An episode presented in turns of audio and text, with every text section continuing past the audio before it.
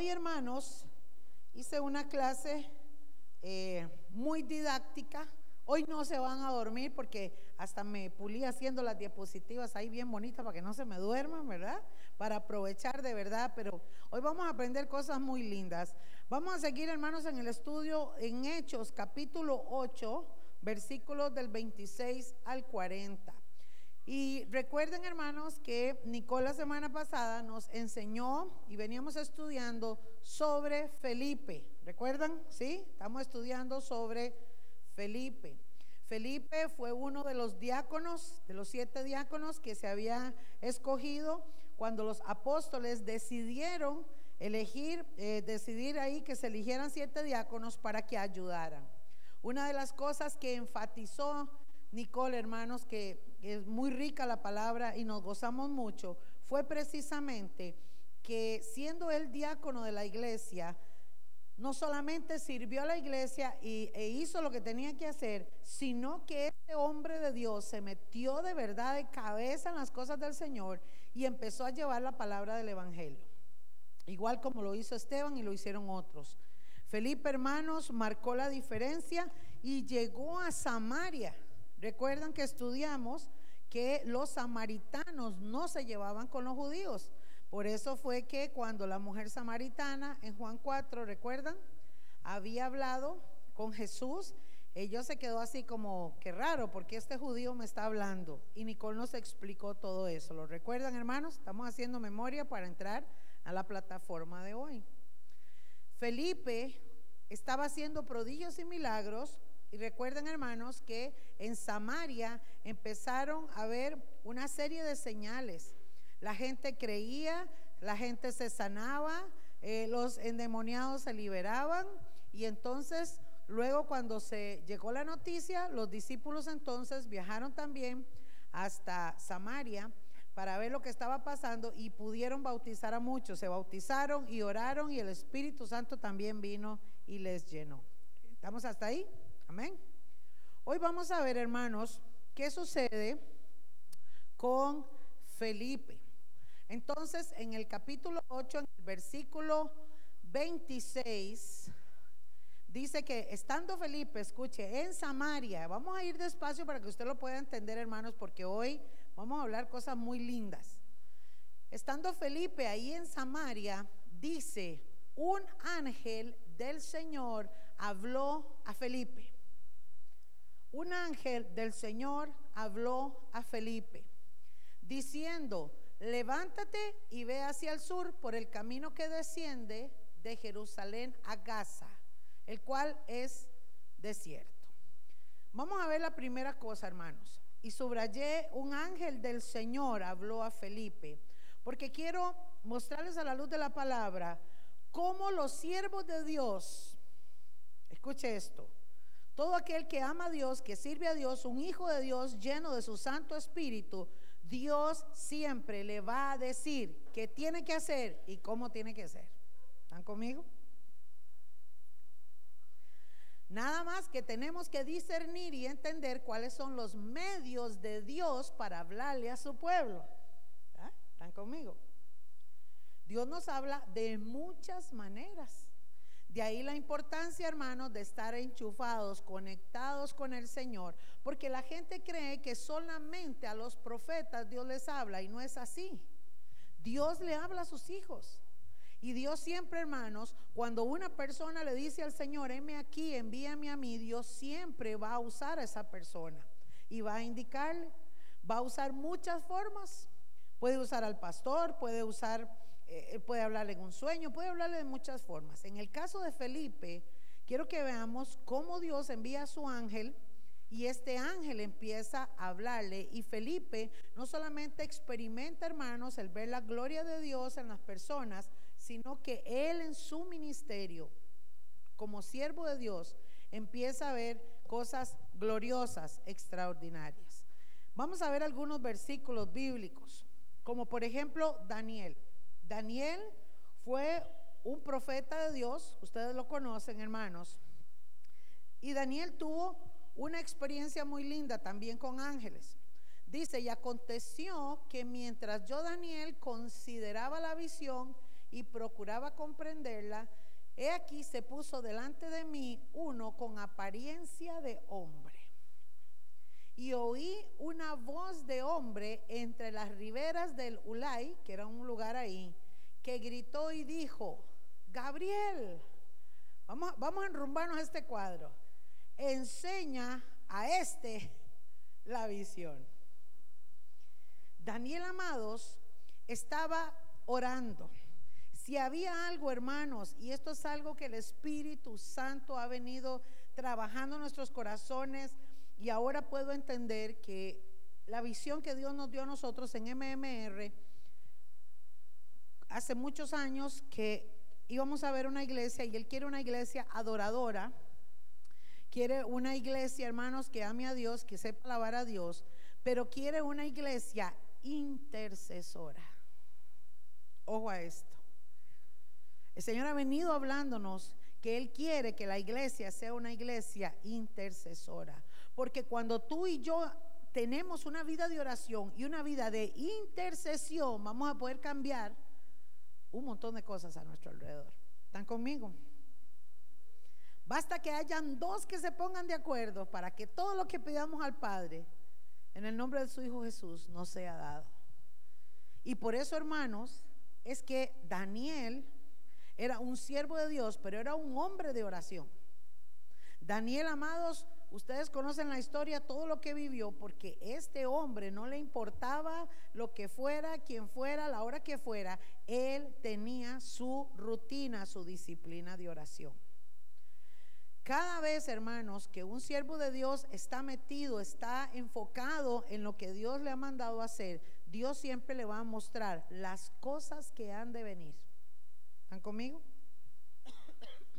Nada ha de ser manifiesto, dice la palabra, antes no se le ha dicho a sus, a sus, a sus siervos los profetas, ¿verdad? Entendemos que el ministerio profético ya es una parte especial, ¿verdad? Un ministerio, pero también, hermanos, los siervos del Señor siempre van a tener una dirección, un norte marcado por el Señor.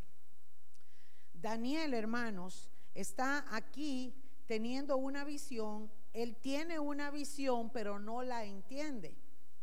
Entonces, este versículo lo que quiere decir, hermanos, es que, mira que dice, mientras Daniel, yo Daniel estaba considerando la visión, o sea, estaba tratando de ver cómo entiendo la visión, él de pronto tiene una revelación. Él ve a alguien vestido ahí, eh, me imagino que de blanco, con una apariencia como de hombre, pero él escucha una voz de hombre, o sea, una voz audible, así como yo le hablo a ustedes, hermanos, Dios nos puede hablar también al oído. Y le dice, y grita y le dice, no a Daniel. ¿A quién está gritando? ¿A quién está hablando? A Gabriel. ¿Y quién es Gabriel? El ángel mensajero del Señor. ¿Vamos entendiendo? Cómo Dios puede hablarte, cómo Dios puede hablar a nuestro corazón. Y entonces le da la indicación al ángel Gabriel y le dice, enséñale a este, a este varón, qué significa la visión.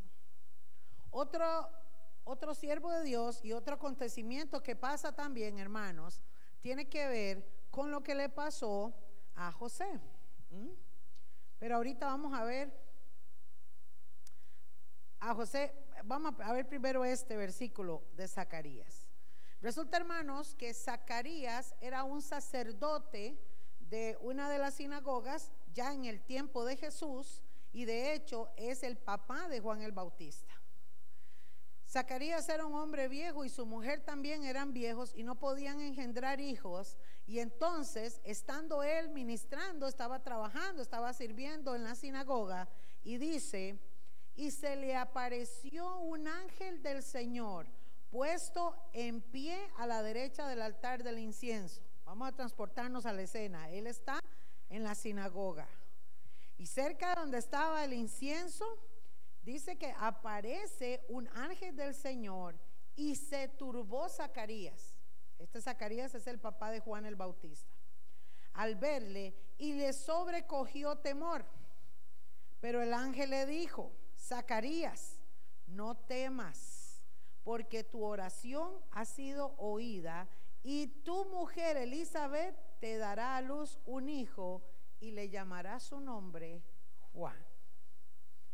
Vean qué tremendo, hermanos, y qué interesante cómo Dios envía a su ángel para indicarle a sus siervos las cosas que han de venir.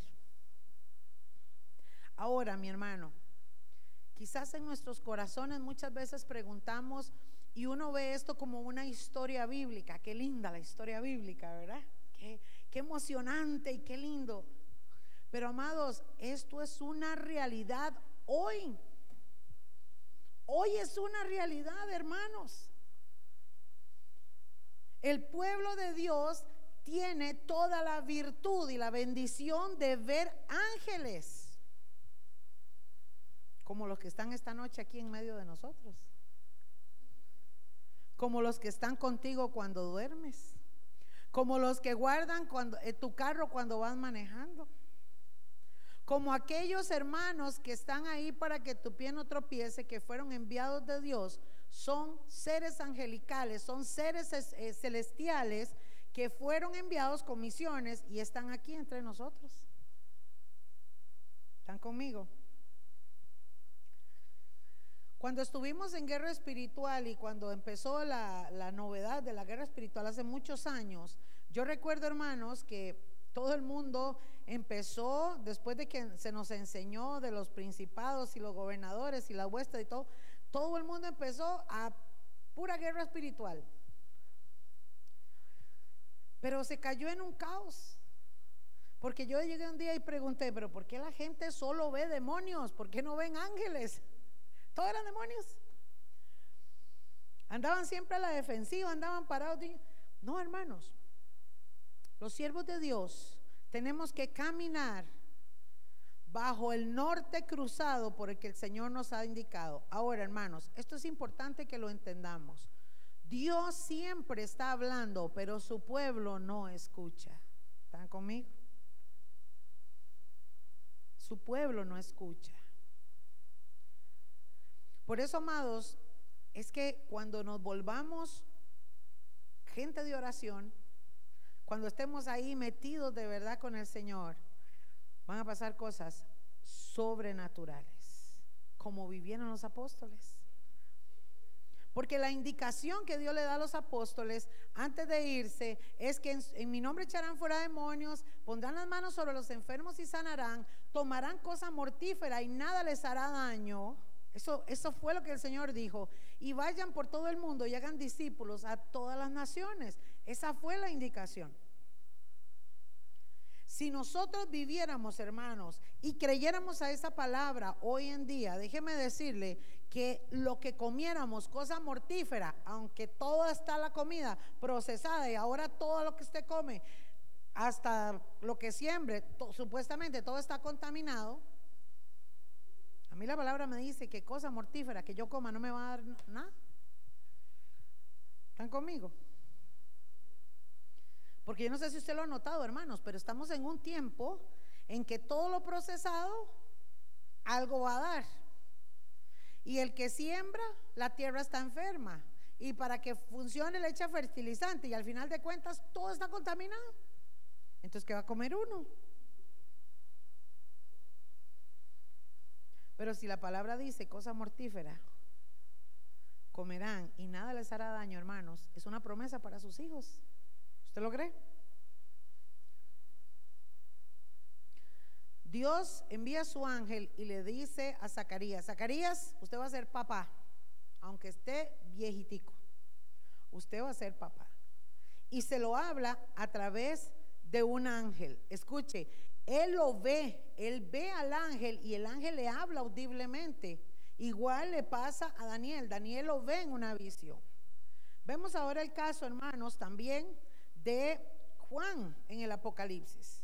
Juan dice en el Apocalipsis capítulo 1.1, dice que la revelación de Jesucristo que Dios le dio, él lo escribe así, dice la revelación de Jesucristo que Dios le dio para manifestar a sus siervos las cosas que deben de suceder pronto y la declaró enviándola por medio de su ángel a su siervo Juan. Qué impresión, hermanos Yo quiero hacer la pregunta, ¿alguno ha visto algún día un ángel? ¿Ha visto usted un ángel? ¿Sabe cómo son? Hoy no voy a meterme mucho en el tema porque es extenso. Hay ángeles de carne y hueso que comen, ¿verdad que sí? Como le pasó a Abraham. Dice que algunos han hospedado ángeles y no se han dado cuenta.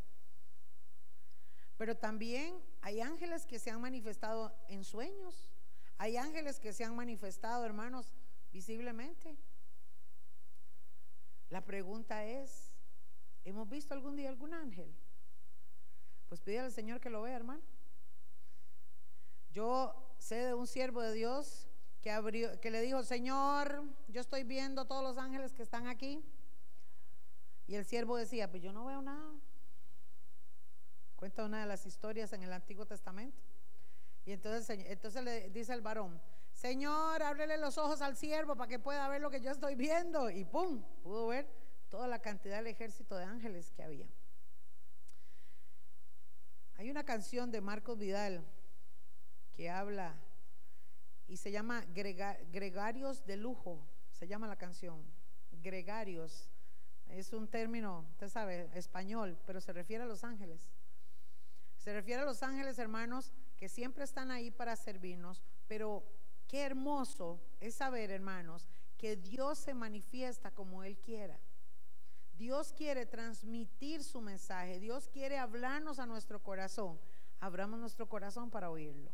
¿Están conmigo, iglesia? Juan recibe por medio del ángel las indicaciones de todo el libro del Apocalipsis y en otras ocasiones también muestra muchas cosas de ángeles.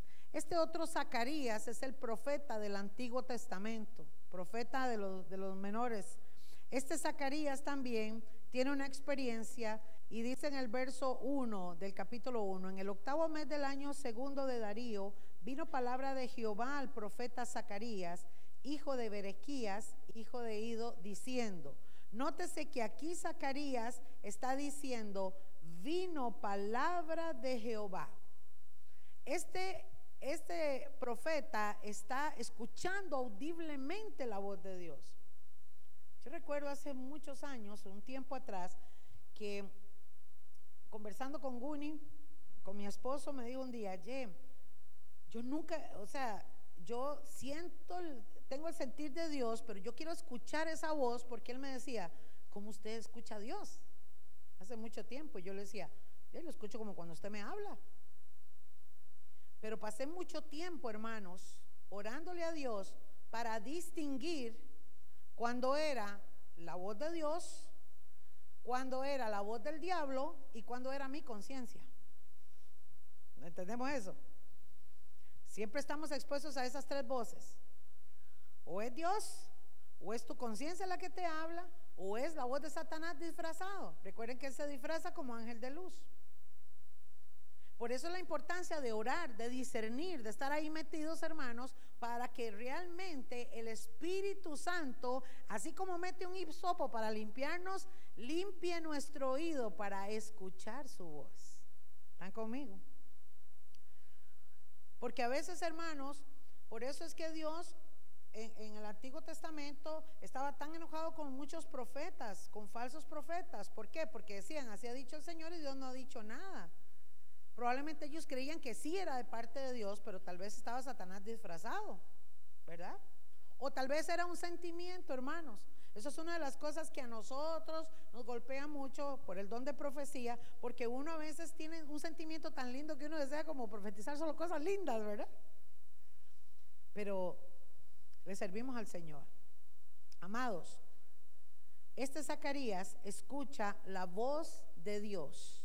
Pero más adelante en el verso 8, él tiene una revelación y dice, vi de noche y he aquí un varón que cabalgaba sobre un caballo alazán él está viendo, este, este profeta Zacarías trabajaba ahí, estaba eh, al servicio del pueblo de Dios y él tiene esta visión, dice, el cual estaba entre los mirtos que había en la hondura y detrás de él había caballos alazanes, overos y blancos. Está hablando ahí de algo que él ve con alguien que está sentado ahí o cabalgando. Pero entonces dice el verso 9, entonces dije, ¿qué son estos, Señor mío? ¿Ah? Él tiene una visión, está viendo algo y dice, pero ¿qué es esto que estoy viendo? Y dice, y me dijo el ángel que hablaba conmigo. Él estaba hablando con un ángel. ¿Ah? ¿Qué le parece? ¿Qué le parece que usted en la noche se levante a orar, hermanos, en la madrugada, lo levante el Señor, se sienta en su cama y empieza a hablar ahí, se levanta su esposo y diga, ¿usted con quién está hablando? Estoy hablando con un ángel. ¿Será que solo pasaba en ese tiempo o puede pasar ahora? ¿Están conmigo, iglesia? Y el ángel le dijo, yo te enseñaré lo que son estos. O sea, el ángel venía para enseñarle. En Mateo también, amados, en el capítulo 1, en el verso 20 y 21, habla también cuando Dios precisamente le habla a José, el esposo de María, ¿recuerdan? Y se le apareció este ángel en sueños. Nótese que a María, la mamá de Jesús, el ángel se le apareció en persona y le dijo, bendita tú eres, ¿verdad? Eres bienaventurada y le habla del nacimiento de Jesús. Luego este ángel se le aparece a José, pero lo hace en sueños. Dios sabe cuándo, cómo y dónde, hermanos. Pero también, mire qué interesante como Dios le habla a José en sueños. Se me trabó esto. Me lo pasa ahí, porfa. Hay que devolverlo, amor. Un toquecito. Ahí. En este en esta última, hermanos, también tengo eh, ejemplos, como por ejemplo en Lucas 2, del 8 al 11, cuando precisamente nace Jesús y aquellos pastores dice que estaban en la vigilia de la noche y de pronto se les aparecieron unos ángeles y le dijeron, ¿ah? hoy ha nacido el Salvador en la ciudad de Belén, ¿verdad? Qué lindo, qué mensaje. Luego también en Mateo 28, del 5 al 7, hermanos, eh, las mujeres van al sepulcro, había muerto Jesús, se encuentran a dos varones vestidos de blanco y estos varones le dicen, ¿por qué buscáis entre los muertos al que vive? ¿Verdad? Le dicen los ángeles, ven y hablan con los ángeles. Y en Hechos 1.10, que fue la primera enseñanza que nos dio Israel cuando empezamos el estudio de los Hechos, dice que cuando Jesús asciende al cielo, aparecen unos ángeles y le dicen a los discípulos, ¿por qué están mirando al cielo? Si ese mismo Jesús que subió va a regresar también. Amén. Entonces, amados, Dios necesita que su iglesia experimente el atender y escuchar su voz. ¿Están conmigo, iglesia? Si escucharais atentamente mi voz, dice el Señor, ¿verdad? Qué importante, hermanos, que veamos eso. Pues Felipe, hermanos, entonces dice que el ángel le habla y le dice, Felipe, vas a salir a caminar y vamos a transportarnos ahora al tiempo de Felipe. Vuelvo a repetir, y le dice, levántate y ve hacia el sur. Ojo, ¿dónde estaba Felipe? En Samaria, ¿ok? Tiene que caminar hacia el sur, le está diciendo, ¿verdad? Y ve hacia el sur por el camino que desciende de Jerusalén a Gaza, el cual, ¿cómo era ese camino? Un desierto. ¿Eh? ¿Quién fue el que llevó al Señor al desierto? El Espíritu Santo. Porque a veces, hermanos, es necesario que nos pasen por el desierto para enseñarnos a depender de Dios, porque ahí es donde Él nos da de comer y nos da de beber y nos cuida del calor y nos cuida del frío en medio del desierto. ¿Ven? Vamos a ver un poquito mapa para que ustedes tengan una idea. Ahí lo van a ver. Ah, todo esto, hermano, es parte del Medio Oriente. ¿Ok? Israel es este pedacito de aquí. Qué chiquitico Israel, véalo aquí. ¿Verdad? Israel colinda, limita hacia el sur, perdón, hacia el norte con el Líbano, hacia el este con Jordania y hacia el oeste hacia Egipto, para acá, perdón, hacia el sur y el oeste es el mar. Voy a repetir. Israel limita hacia el norte Líbano, sur Egipto, Jordania es el este y aquí el mar Mediterráneo es el oeste. Ahora, cuando le dice el ángel a Felipe, Felipe estaba en Samaria, véanlo aquí, estaba en Samaria. Toda esta región él estaba aquí predicando. Y le dice que tiene que bajar hasta Jerusalén por este camino, ¿ah? dar toda esta vuelta para llegar a Gaza. Oiga, hermanos, qué troleada. Para que tengamos una idea. Qué volada de pata la de Felipe, ¿verdad? El Señor le dijo a sus siervos, y lo sigue diciendo, no se preocupen, cuando usted tenga que ir, no lleve alforja, no lleve esto, no lleve el otro, porque el Señor le va a proveer de todo, ¿cierto?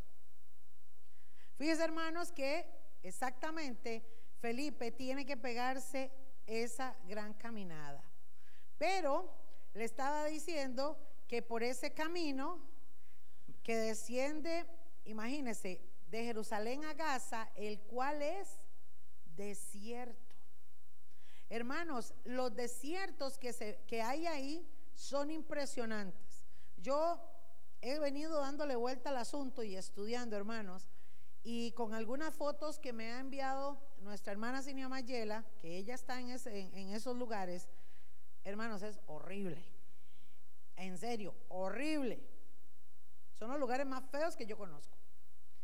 Pues vea lo que es el Señor. El Señor quería que hoy en la mañana Sinia me mandara unas fotos de la semana pasada que andaba en una aldea eh, lejísimo, porque hermanos, son países súper requete grandes donde tienen que viajar, eh, este, bueno, ya viajan en una avioneta, hermanos, que cada vez que se sube y se baja esa avioneta, yo le pido al Señor mil de ejércitos con ella, ¿verdad?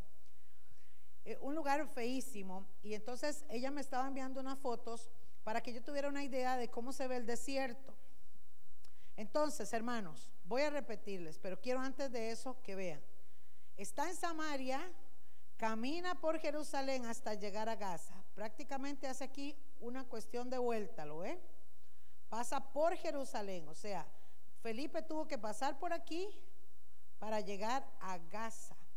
Hoy en día Gaza todavía existe del lado de Palestina, como le llaman ellos, ¿verdad?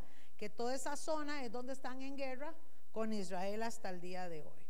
Pues hermanos, hoy entonces me manda Cinia esta foto. Ponga atención. Eso es de allá del Medio Oriente. Estos son los caminos que hay. Y, si usted viera, digamos, desde el avión, porque tengo muchas fotos, pero las voy a traer después en un culto misionero que quiero motivarles, hermanos. Em, arriba, como usted ve, son puras montañas, montañas, montañas, montañas. Pero si usted logra ver estas montañas, hermanos, la única vegetación que usted ve son como vea este poquito de zacate aquí, este poquito por allá, un arbolito que otro por allá. Eso es todo lo que usted ve. Todo es desértico. Todo es así. En el día las temperaturas son demasiado calientes y en la noche las temperaturas son demasiado frías. De hecho, nótese que en estas montañas, ahí en Afganistán, donde está ella, hay nieve. Entonces me está contando que como se está derritiendo, aquello viene como un río y entonces fueron a la aldea donde ellos tenían que ir y cuenta que eh, hubo un derrumbe y se llevó la calle. O sea, seguramente llenó todo eso de lodo, de, de arena, porque lo que hay ahí es arena. Hermanos, y por esos caminos es que cuenta ella que era toda una travesía. Ella dice, es impresionante, usted puede ir en un carro, ellos dicen que en algún momento el carro entró, en, e, era una, alquilaron una Toyotona grande, algo así, era un carro de, que aguanta ese camino. Y dice que en un momento cayó en un poco de arena. Y dice que el pobre muchacho ahí con la pala, ella, ella iba con una misionera y el chofer nada más. Y dice que con pala el muchacho sacando la arena y todo, y de la nada, me contaba hoy como testimonio, apareció un carro con tres hombres y le ayudaron a sacar. Pero dice, hermano, yo estoy tan sorprendida de ver la mano de Dios en medio de ese lugar, porque usted ahí no ve nada. Es que ni animales casi salen, hermanos, y eso es horrible. Usted se puede imaginar, la, O sea, la caminada de Felipe, de toda la trayectoria en un lugar así. ¿Qué le parece, hermanos? ¿Ah? No es lo mismo que le digan a uno y vaya a evangelizar al parque. Qué bonito, ¿verdad? Era llevar la palabra al parque, Heredia. ¿Ah? Ahí, para que tengan una idea, mire, todas las montañas es arena, arena, arena, arena, polvo, piedra. Eso es lo que ella me estaba contando. Y yo dije, hoy me las llegaron. Ahí donde usted la ve, hermanos, ya, la, ya las calles, por ejemplo, tengo otra foto donde usted ve una carretera aquí, digamos como de lastre.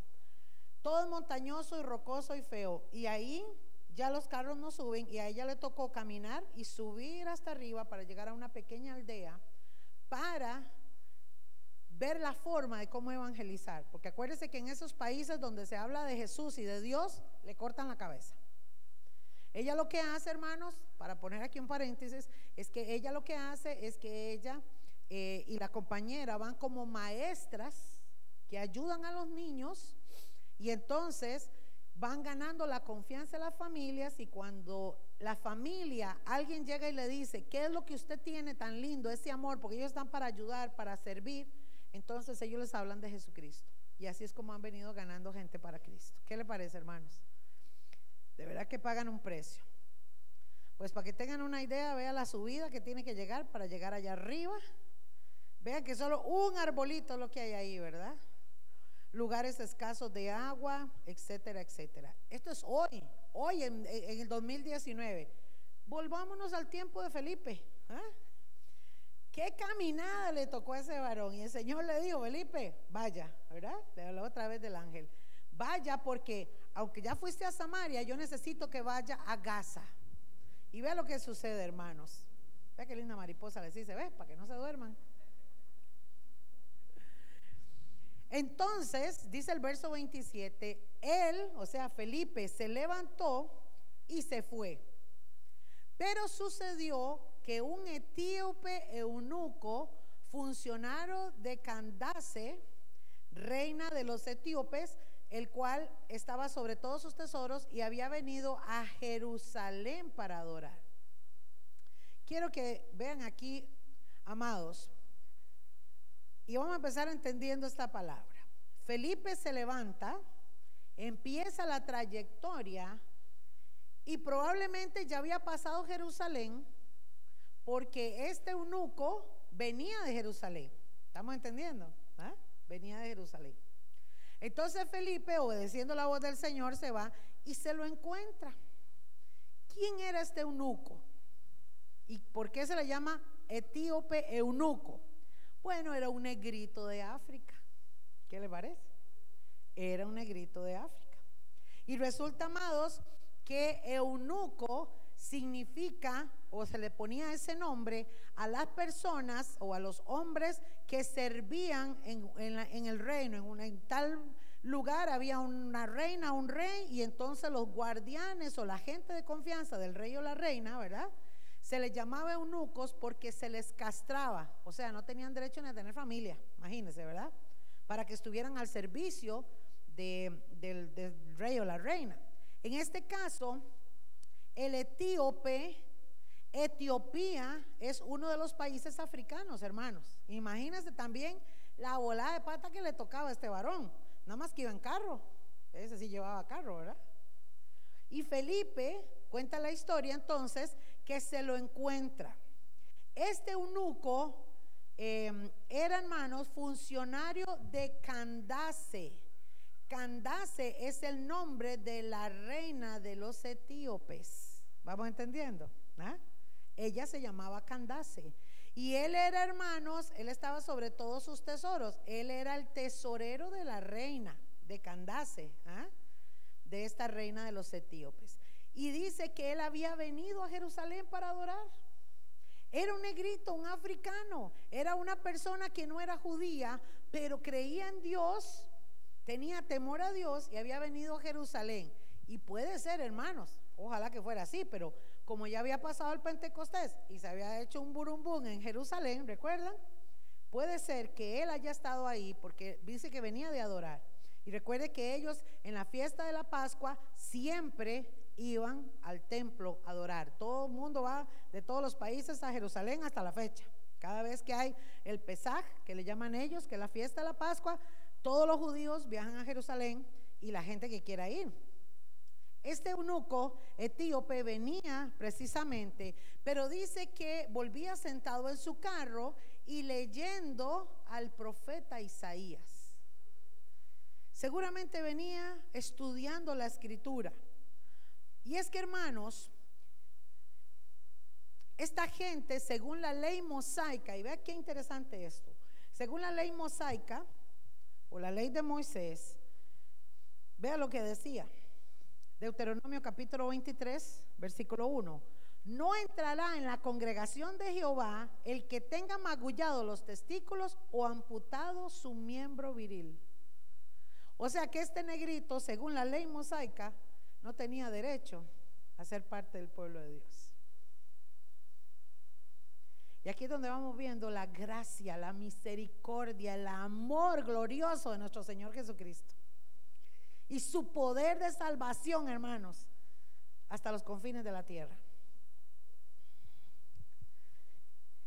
Pero luego el profeta Isaías describe esta palabra en Isaías 56 del 3 al 5. Y él dice, y el extranjero que sigue a Jehová, no hable diciendo, me apartará totalmente Jehová de su pueblo, ni dígale eunuco, he aquí, yo soy árbol seco. Porque así dijo Jehová a los eunucos que guarden mis días de reposo y escojan lo que yo quiero y abracen mi pacto, yo les daré lugar en mi casa y dentro de mis muros y nombre mejor que el de, y nombre mejor que el de hijos e hijas nombre perpetuo les daré que nunca perecerá. Gloria a Dios. Mire que Isaías Dios lo usa para que también todos los extranjeros que vengan puedan ser parte del pueblo. Tal vez no tenían descendencia, no tenían hijos, pero el Señor dice, yo les voy a dar un nombre perpetuo. ¿Ah? Porque eso es lo que hace el Señor, hermanos. El abrazo de Dios está para todos, amén. Y la bendición para todos. Pero el eunuco venía leyendo Isaías, pero no ese pasaje. Él ya sabía ese pasaje, puesto que había ido a Jerusalén a adorar. ¿Están conmigo? ¿Ah? Sí, porque ya había ido a adorar, ya sabía ese pasaje. Nada más es para ustedes. Así que más o menos esa fotica ilustra algo, ¿verdad? Eh, cuando Felipe se monta en el carro y él viene ahí. Entonces dice el verso 29, y el Espíritu le dijo a Felipe, acércate y júntate a ese carro. Acudiendo Felipe, le oyó que leía al profeta Isaías y dijo, pero ¿entiende lo que está leyendo? Y obviamente el eunuco le dijo, ¿y cómo podré si alguno no me enseñare? Y rogó a Felipe que subiese y se sentare con él. Entonces, amados, aquí es donde aparece Felipe, se sube al carro y dice el verso 32, el pasaje de la escritura que leía era este. Eso era lo que estaba leyendo el eunuco. Como oveja a la muerte fue llevado y como cordero mudo delante del que lo trasquila. Y así no abrió su boca. En su humillación no se le hizo justicia, mas su generación, ¿quién la contará? Porque fue quitada de la tierra su vida. Probablemente usted esté como el eunuco diciendo, ¿y eso con qué se come? ¿Ah? Puede ser que usted diga, bueno, estoy tratando de entender qué es lo que dice. Él estaba leyendo esta escritura, hermanos, porque exactamente Isaías ah, fue un profeta y cuando usted lee el libro de Isaías, hermanos, hay muchísima profecía para el pueblo judío y sobre todo Isaías profetiza sobre el Mesías. Es el profeta que menciona muchísimo. Por eso, amados, es que Lucas, cuando registra en el libro de Lucas todo lo que hablan los evangelios, Lucas le dio la tarea de verdad de investigar. Mateo, que escribe el libro de Mateo, se dio la tarea de investigar. Mateo, por eso, hermanos, su libro es muy profético porque Mateo se encargó, el discípulo amado, de demostrarle a los judíos que Jesús era la persona del Mesías según todo lo que decía Isaías y otros profetas más. ¿Están conmigo, hermanos? ¿Vamos entendiendo? ¿Vamos entendiendo, hermanos? ¿Sí? Ok. Entonces, Isaías, hermanos, obviamente está hablando de Jesús. Jesús fue la oveja que fue llevada como cordero, dice la palabra, fue llevado al matadero. Como un cordero mudo delante del que lo trasquila porque no abrió su boca. Vea qué tremendo. Isaías, cuántos cientos de años atrás estaba hablando de lo que iba a pasar con Jesucristo. Y eso fue lo que pasó. El Señor fue llevado a la cruz y no abrió su boca. Fue llevado como oveja al matadero, dice, como cordero al matadero. Y en su humillación no se le hizo justicia, porque fue una injusticia lo que se le hizo humanamente. Pero él vino a cumplir su propósito.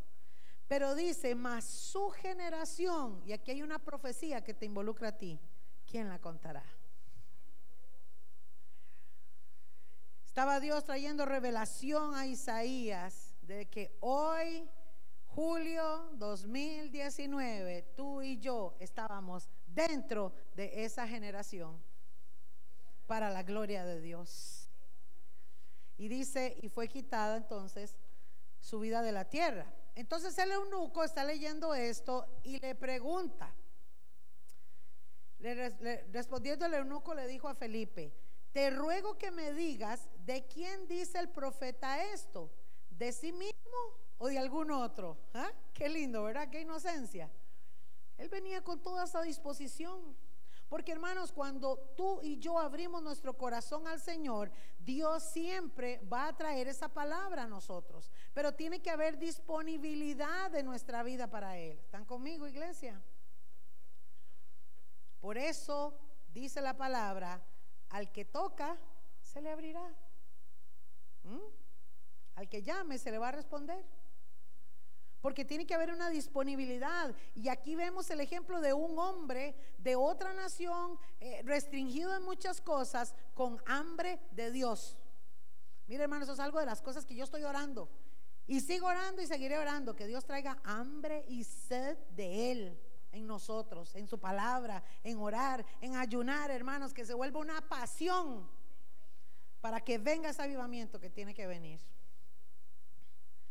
Y entonces Felipe, verso 35, abriendo su boca y comenzando desde la escritura, le anunció el Evangelio de Jesús. Qué lindo, hermanos. Nos transportamos hasta Gaza, ¿verdad? Fuimos hasta Gaza y nos dimos cuenta que fue un propósito de Dios Escucha, hermano. Esa trayectoria de Felipe sobre ese lugar desértico, con ese calor, eso me demuestra a mí que Dios, si tiene que mover cielo y tierra para que se cumpla el propósito que ha destinado sobre ti, lo va a hacer. Porque Felipe tenía que irse por ese camino para encontrarse con este varón. Y así Dios ha puesto en tu vida personas. Así Dios ha puesto en, en tu camino personas. O también Dios te está usando a ti para ponerte en camino de otras personas, para que le hables, para que le seas de bendición y para que lleve la palabra que están esperando de ti. Estoy hablando proféticamente. En el verso 36, y yendo por el camino, llegaron a cierta agua y dijo el eunuco, aquí hay agua. ¿Qué impide que yo me bautice? Todos los discípulos predicaban a Jesús, los bautizaban en agua y venía la presencia del Espíritu Santo, la llenura del Espíritu Santo. El eunuco sabía que él podía ser parte, porque hermanos, si hay algo que une a todos los cristianos en el mundo, es el simbolismo del bautizo. El bautismo en agua, hermanos, es una forma simbólica de nosotros hacer confesión de fe de que creemos en Jesucristo, de que es nuestro Señor, nuestro Salvador, y entonces bajamos a las aguas porque morimos al pecado y resucitamos con Él. Por eso es importante el bautismo, porque es una muestra de nuestra, o una prueba de fe de nuestra convicción. Y entonces el etíope le dijo, ¿Qué impide? Yo quiero bautizarme, yo quiero ser parte de ustedes, parte de la familia de Dios, de los hijos del Señor, de los redimidos de Cristo. Y entonces Le dijo Felipe en el verso 37, si crees de todo corazón, bien puedes. Por eso, hermano, es que nosotros bautizamos a las personas que tengan conciencia de pecado y que crean en el Señor Jesucristo.